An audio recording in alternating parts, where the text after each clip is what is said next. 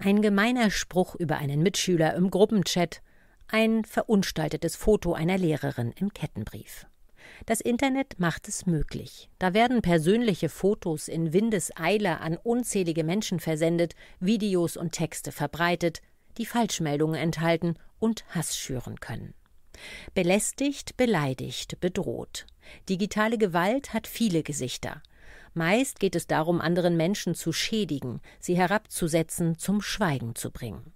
Über dieses Thema digitale Gewalt spreche ich heute mit zwei Experten aus Mecklenburg-Vorpommern und Schülerinnen aus Binz in einer neuen Folge Landesprogramm unterwegs, zu der ich Sie ganz herzlich begrüße. Mein Name ist Cornelia Helms.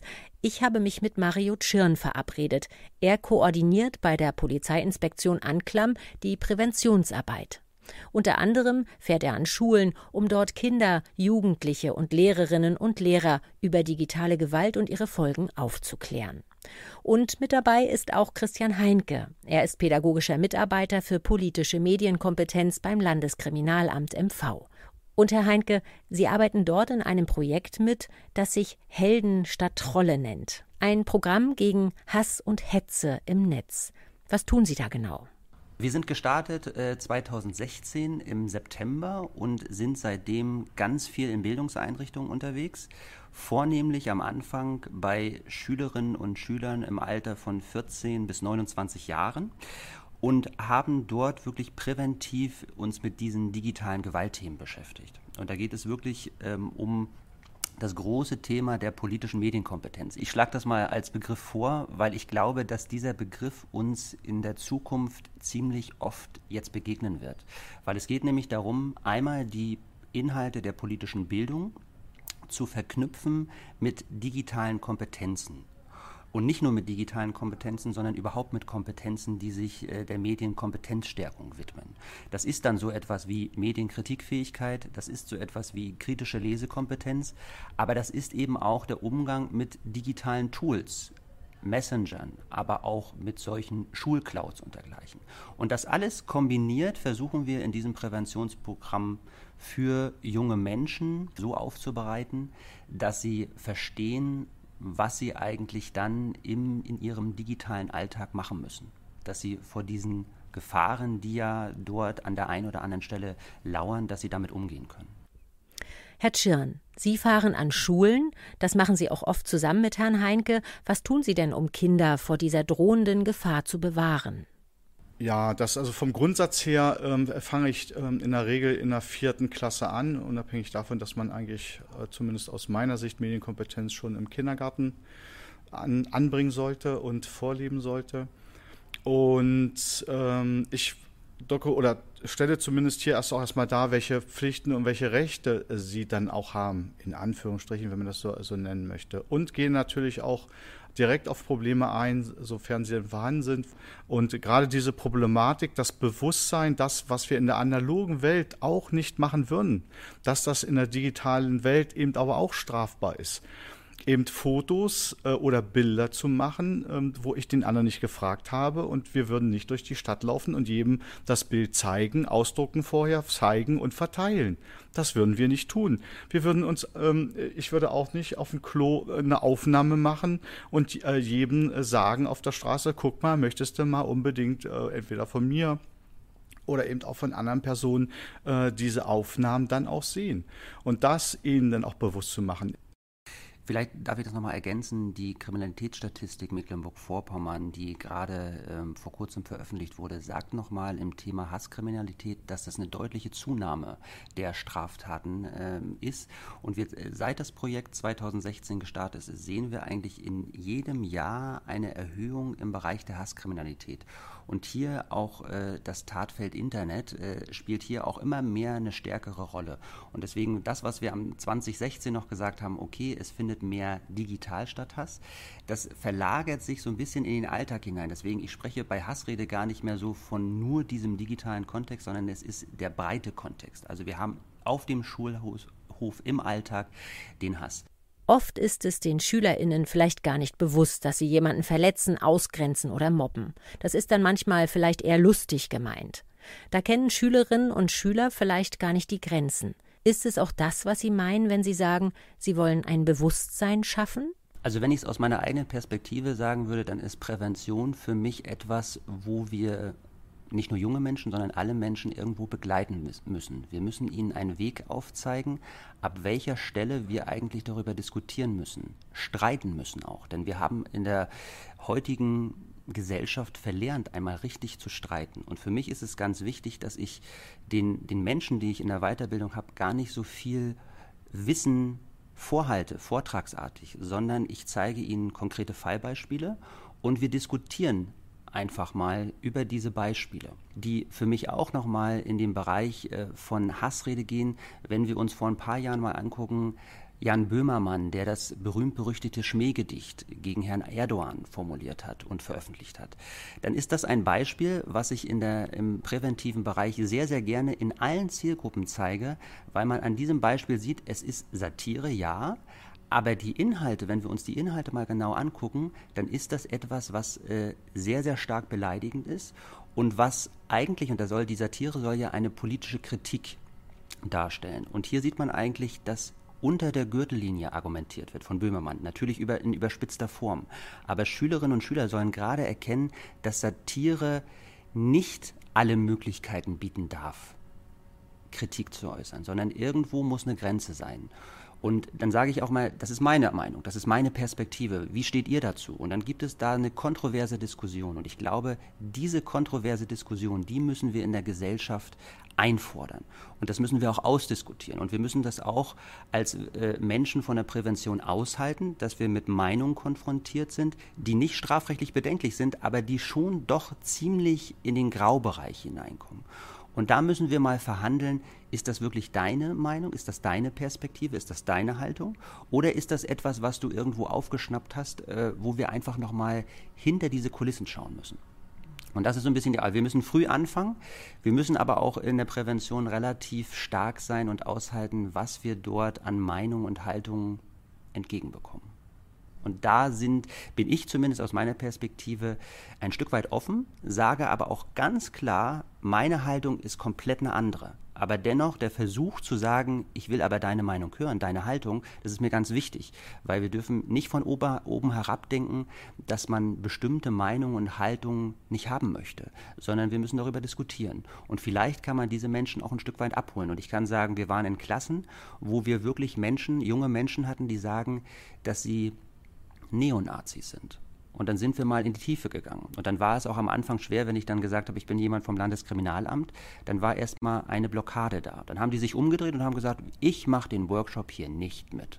Und dann habe ich gesagt, okay, vielleicht schaffst du es ja irgendwann, wir haben ja jetzt fünf Stunden lang Zeit, vielleicht schaffst du es ja irgendwann zu sagen, du kommst doch mit in die Diskussion. Und es war wirklich so, ich glaube nach einer Stunde, wo äh, die, ich sag mal, das war eine kleine Gruppe von drei Leuten, gemerkt haben, okay, der ist ein, ein Stück weit offen, uns mal anzuhören sind sie mit in die Diskussion gegangen. Und das war am Ende richtig toll, dass wir wirklich auf einer Ebene gesprochen haben, die war dann nicht neonazistisch, sondern die war wirklich so, sie wurden in Schubladen gepackt und sie wurden ausgegrenzt und äh, sie haben dann natürlich polemisiert.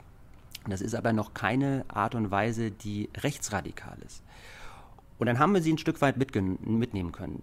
Im März haben Mario Tschirn und Christian Heinke einen solchen Präventionskurs an der regionalen Schule in Binz auf Rügen gemacht. Ich habe mich mit einer Schülerin und einem Schüler der siebten Klasse und der Schulsozialarbeiterin der Schule, Stefanie Lieschke, per Internetkonferenz verabredet. Sie war es auch, die einen solchen Kurs angeregt hat. Warum denn, Frau Lieschke?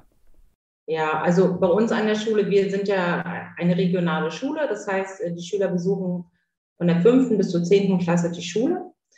Und hier haben fast alle den Zugang zum Handy oder sie haben einen Computer oder ein Tablet zu Hause. So, also alle haben Internetzugang, alle haben von der Schule eine eigene E-Mail-Adresse. Wir nutzen eine Schulplattform iSurf, so dass wir auch Herrn Schirn und Herrn Heinke ja digital zu uns in die Schule schalten konnten, mhm. weil wir ja noch keinen Besuch empfangen durften. Ja, und aber ansonsten weiß ich, dass schon in der Grundschule fast, also ich sag mal so, ab zweiter Klasse fast jeder ein Handy hat.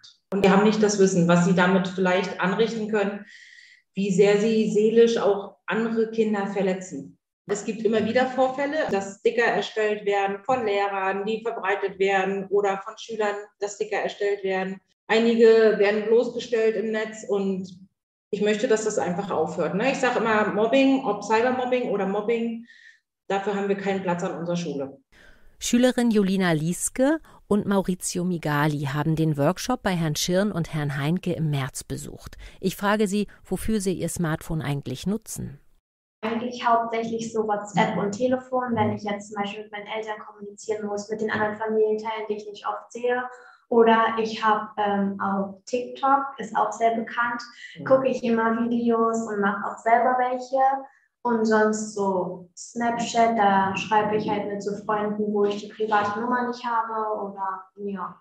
Bei mir ist so, ich nutze natürlich auch WhatsApp, auch für die Kommunikation zwischen jetzt Familie und Freunden. Dann nehme ich auch natürlich das Telefon für Telefonieren.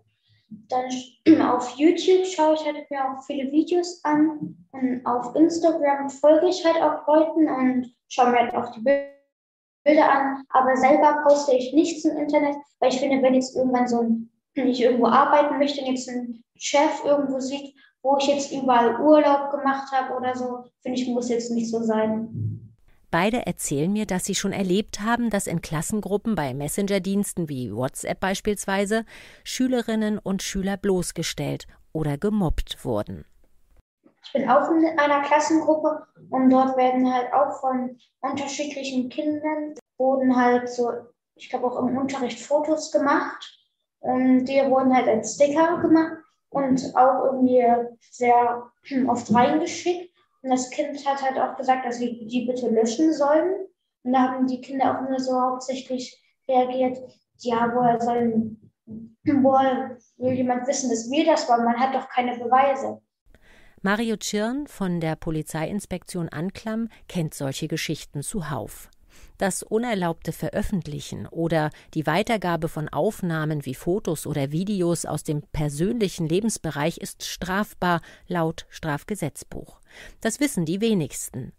Jeder hat das Recht am eigenen Bild. Viel zu früh bekommen Kinder aber heute Smartphones und Tablets. Und die Eltern, sagt Mario Tschirn, nehmen ihre Aufsichtspflicht und die Rolle als Begleiter ihrer Kinder oft nicht oder nicht genug wahr. Wir lassen in der Regel die Kinder alleine mit den technischen Geräten und auch mit dem Umgang. Und ist klar, ich probiere mich aus. Äh, es ist ja auch eine andere Form von Sexualität, das darf man ja nicht vergessen. Äh, die Mädchen und auch äh, die Jungs später, sie stellen sich darüber dar.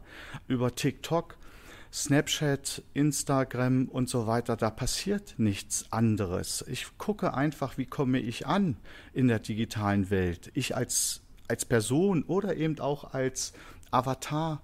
Und ich kann das alles ja auch noch schöner und besser machen. Und das sind aber so die eigentlichen Probleme, sie dann auch zu begleiten. Und das ist ja nichts anderes, wo, wenn wir früher rausgegangen sind, wir haben Räumer und Gendarm gespielt, sind auf den Baum gekrabbelt, sind äh, dann auch mal runtergefallen, haben vielleicht mal Dummheiten gemacht, ist was kaputt gegangen und, und, und. Und das passiert aber in der digitalen Welt dann ja aber dann genauso. Und sich bewusst zu sein, okay, es passieren eben aber auch Fehler, aber wie kann ich die Wege besser, besser aufzeigen oder richtig auch aufzeigen? Und das ist das, und das fordert, erfordert auch tägliches Handeln. Nicht nur irgendwann mal, sondern tägliches Handeln und auch mal im Überblick zu haben und dann wirklich auch ähm, Ansprechpartner zu sein für die Kinder. Dass den Kindern bewusst ist, okay, ich habe jetzt ein Problem, auch wenn das jetzt Asche ist, aber ich gehe trotzdem äh, zu meiner Mutti oder zu meinem Papa. Guck mal hier, irgendwas habe ich, war hier nicht in Ordnung. Und das ist das, was ich vermisse. Das passiert nicht. Eltern kümmern sich zu wenig und ihnen ist oft nicht bewusst, womit das Internet ihre Kinder tagtäglich konfrontiert. Alleine schon, wenn wir mal anfangen, das Thema WhatsApp, wenn man das dann haben muss und die ganze Thematik Kettenbriefe. Und damit fängt das schon an. Wie handle ich das, wenn ich sowas bekomme?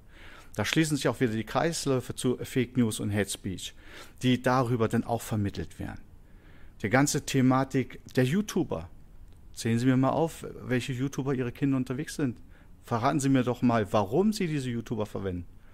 Welche Rolle spielen die YouTuber? Es geht nicht darum, es nicht zu tun, sondern es geht darum, dass mir bewusst ist, wenn äh, das eine Kind eine gewisse Rap-Ausrichtung hat, was passiert in, bei den äh, Songs, bei den Inhalten. Das ist nichts anderes teilweise als finsterer Sexismus und Extremismus. Und YouTuber sind tagtägliche Beeinflussung. TikTok und Moves machen, das sind tagtägliche Beeinflussung. Und wenn sie das selber nicht mehr wissen, das ist ja nichts anderes, als wenn sie nicht mal den Freundeskreis ihrer Kinder kennen. Herr Heinke, die Eltern wollen Sie mehr in den Fokus nehmen und Sie mitnehmen auf diese digitale Reise mit Hilfe des Medienaktivnetzwerkes in Mecklenburg-Vorpommern. Es wird demnächst ein Programm geben, das sich Medienguides nennt. Und das sind Eltern, die geschult werden von ganz vielen unterschiedlichen Akteurinnen und Akteuren in diesem Netzwerk, unter anderem durch uns dann auch zum Thema digitale Gewalt. Und am Ende durchlaufen sie ein modulartiges Programm und können am Ende Kompetenzen nutzen, die sie dann in vielen Bereichen der digitalen Welt dann für ihre Kinder, aber auch für sich selbst dann auch brauchen. Und das ist etwas, was sich jetzt im Herbst hoffentlich dann auch in der Planung so weit befindet, dass man sagt, wir testen das mal. Und da versuchen wir ein Stück weit zu sagen, Eltern müssen selber als Multiplikatoren und Multiplikatoren auftreten, weil wir alleine kriegen das nicht hin. Und es ist auch besser, wenn man Eltern gewinnen könnt, die mit Prävention erst einmal gar nichts am Hut haben, weil man dann andere Eltern stärker überzeugen kann, auf Augenhöhe überzeugen kann. In den Schulen hat man dann Menschen, die wirklich äh, auf Augenhöhe beschreiben können, das, was wir gerade hier als Problem identifiziert haben, können wir so und so vielleicht angehen. Und da gibt es auch Menschen, die uns dann im weiteren Verlauf auch unterstützen können. Das heißt, Eltern als Medienguides die nicht nur ihre eigenen Kinder unterstützen, begleiten, ihnen einen bewussten Umgang mit Medien vorleben, sondern auch anderen Eltern unter die Arme greifen können. Sie schulen aber auch das pädagogische Personal an Schulen, weil die sind es ja dann auch, die im besten Fall mit ihren Schülerinnen und Schülern dieses Thema der digitalen Gewalt vertiefen und immer wieder auch ansprechen sollten, oder? Genau, das ist äh, ein zweites Standbein. Und äh, es sind nicht nur die lehrenden Fachkräfte, sondern es ist ja auch Schulsozialarbeit. Wir kommen eigentlich in die Bildungseinrichtungen am häufigsten über Schulsozialarbeit, weil die Probleme, die mit Hassrede und Fake News und Anfeindungen, Menschenfeindlichkeit zusammenhängen, ploppen am ehesten in der Schulsozialarbeit auf. Die sind gar nicht mal so stark im Unterricht vertreten. Und darüber kommen wir dann rein durch die Präventionsprojekte, die Schulsozialarbeit an den Schulen macht. Und dann kriegen Lehrende das meistens mit. Und dann gehen wir eben weiter über Lehrende, dass wir sagen, okay, Schulsozialarbeit organisiert sogar hier auch in Rostock. Äh, wir haben eine Partnerschule, die berufliche Schule Technik in Rostock, wo wir über die Schulsozialarbeit eben auch eine Fachkräfteausbildung machen, indem wir sagen, es gibt eine Projektwoche oder es gibt auch Schilftage, wo wir ganz gezielt dann die Fachkräfte dort in der beruflichen Schule immer wieder für dieses Thema sensibilisieren und aufklären. Die Bundesländer wollen, dass Schülerinnen und Schüler zukünftig umfassendere Medienbildung bekommen. Mit welchen Herausforderungen ist denn der Digitalpakt Schule verbunden, der Schulen unterstützen will, sich besser technisch auszustatten? Schule hatte jetzt die Herausforderung, mit dem Digitalpakt Schule Medienkonzepte an den Bildungseinrichtungen, an den Schulen zu platzieren, ich sag mal zu erarbeiten und dann eben zu leben. Und hier, glaube ich, muss man die Perspektive noch einmal darauf setzen, dass es nicht nur darum geht, die Technik vorzuhalten und mit der Technik umzugehen, sondern gerade den Themenbereich, den wir hier in der Prävention haben, auf den Umgang und die Gefahren mit dieser Technik nochmal einzugehen. Und ich glaube, dass die Medienkonzepte in den Schulen ein Stück weit darauf inhaltlich noch stärker eingehen müssen. An wen wenden sich denn Schülerinnen und Schüler, Lehrkräfte oder auch Eltern, wenn sie merken, okay, in Sachen Digitalisierung und ihre Schattenseiten oder Gefahren, da haben wir Nachholbedarf? Oder ich bin sogar selbst Opfer von digitaler Gewalt. Prävention funktioniert nur in einem großen Netzwerk. Das heißt, wir als zwei Personen können nicht diese ganze Bandbreite der digitalen Welt beackern. Und deswegen sind wir in einem übergeordneten Medienaktivnetzwerk äh, organisiert hier in Mecklenburg-Vorpommern. Ich glaube, das ist sogar einmalig im Bundesgebiet, wo wir verschiedene Kompetenzen der Medienkompetenz gebündelt haben. Wir haben digitale Gewalt auf der einen Seite der, der Sicherheitseinrichtungen. Und dann haben wir eben noch äh, Unternehmen oder Einrichtungen wie Lacoste, die sich mit Suchtberatung beschäftigen. Aber auch Familienberatung ist etwas, was ganz wichtig ist, weil das ganzheitliche ist. Die Familie, aber eben auch die Schule, die muss gesamt gedacht werden und da muss Medienkompetenzstärkung an verschiedenen Schnittstellen passieren. Und deswegen ist es ganz wichtig, ein Netzwerk ist immer wichtig. Und wir vom Projekt von Helden statt Rolle haben schon von Anfang an gesagt, wir müssen das ziemlich breit auch aufstellen, auch zu diesen Themen der digitalen Gewalt. Und wir haben jetzt zum Beispiel mit einem Berliner Verein, Hate Aid heißt der, äh, kooperiert, wo wir sagen, wir wollen auch in MV das Thema der Opferberatung nochmal stärken, weil wir selber als Projekt das nicht ein Stück weit nicht leisten können. Wir können zwar Empfehlungen, Hinweise geben, aber wenn es darum geht, wenn man dann Opfer von digitaler Gewalt ist, von Hass, von Fake News, von Beleidigung, wie kann ich mich juristisch auch dort nochmal umschauen? Und da ist Hate Aid ein Programm, was ein Stück weit das fördert und juristischen Rat gibt für Opfer. Julina und Maurizio aus Binz sagen mir, der Workshop von Mario Tschirn und Christian Heinke hätte manche in ihrer Klasse zum Umdenken gebracht. Sie selbst haben auch viel gelernt. Also ich habe zum Beispiel dazu gelernt, dass man mit vielen Apps Dinge machen kann oder dass da viele Dinge passieren können, die mir vorher so gar nicht bewusst waren, so wie zum Beispiel, ähm, dass man auf schnellen Arten und Weisen gehackt werden kann, dass äh, mir aufgefallen ist, dass ich zwischendurch schon gehackt wurde, das aber nicht gemerkt habe. So eine Dinge halt. Also bei mir, ich fand es halt auch schön, dass sozusagen alle daran teilgenommen haben, beziehungsweise auch die meisten. Und eigentlich wusste ich auch schon die meisten Sachen. Und auch eins, zwei neue Sachen, wie zum Beispiel, dass es sehr viele Internetseiten gibt, die auch eigentlich recht normal aussehen und halt man daran gehackt werden kann und auch die persönlichen Daten an andere Leute für Geld weitergeteilt werden. Ja, also bei uns an der Schule, einigen war das sehr wohlbewusst und sie wissen, wenn sie einen Sticker von einem Schüler machen und den weiterverbreiten, dass das nicht in Ordnung ist. Ne? Das sagt ja eigentlich schon der Instinkt, sage ich mal, dass das nicht in Ordnung ist.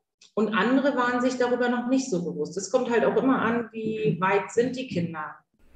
Mario Tschirn plädiert am Ende unseres Gespräches nochmal an die Eltern. Sie spielen eine entscheidende Rolle und sollten sich derer auch bewusst werden. Kommunikation. Sie haben doch das Kind nicht geschaffen, dass es denn da ist und dann sagen sie sich, mein Gott, hoffentlich lässt mich das bis zum 18. Lebensjahr in Ruhe, sondern ich kommuniziere mit meinem Kind, hör zu, ich möchte, ähm, ähm, dass du nicht so viel Fehler machst und ich richte auf deinem Smartphone äh, jetzt äh, eine App ein, wo ich dann äh, schaue, was du ähm, runterziehst, worüber du Kontakt hast, auf welche Seiten du über den, einen Browser gehst und so weiter und so fort. Das kann ich doch kommunizieren. Und das kann ich vorher aber auch in einem sogenannten Mediennutzungsvertrag machen. Was ist aber der Sinn und Zweck? Da geht es nicht mal darum, um die Kontrolle an sich alleine, sondern dass ich Erwachsene auch mal reflektiere. Ja, was macht denn mein Kind den ganzen Tag? Wie verhalte ich mich selber dann auch? Gucken sich mal, wenn es dann wieder so sein sollte, ähm, die, die nächsten Urlaub an und früh, mittags, abends Geschäfte bei den Familien, an den, am Tisch, in den Hotels. Da wird mir, da könnte, könnte man Tränen ausbrechen. Da werden sofort die Geräte rausgeholt. Es findet keine Kommunikation mehr statt und, und, und. Oder klassisch auch darüber zu regeln, dass zu Hause nur bis zu einer bestimmten Zeit das Internet angeschalten ist. Dass es auch mal wirklich dann nur noch einen analogen Zeitraum gibt, wo ich selber mir auch sage, okay, ich reagiere nicht ständig auf das Gerät. Und damit verabschiede ich mich von Ihnen. Genießen Sie den Sommer ganz analog und ich freue mich, wenn Sie das nächste Mal wieder mit dabei sind bei Landesprogramm unterwegs. Machen Sie es gut, auf Wiederhören.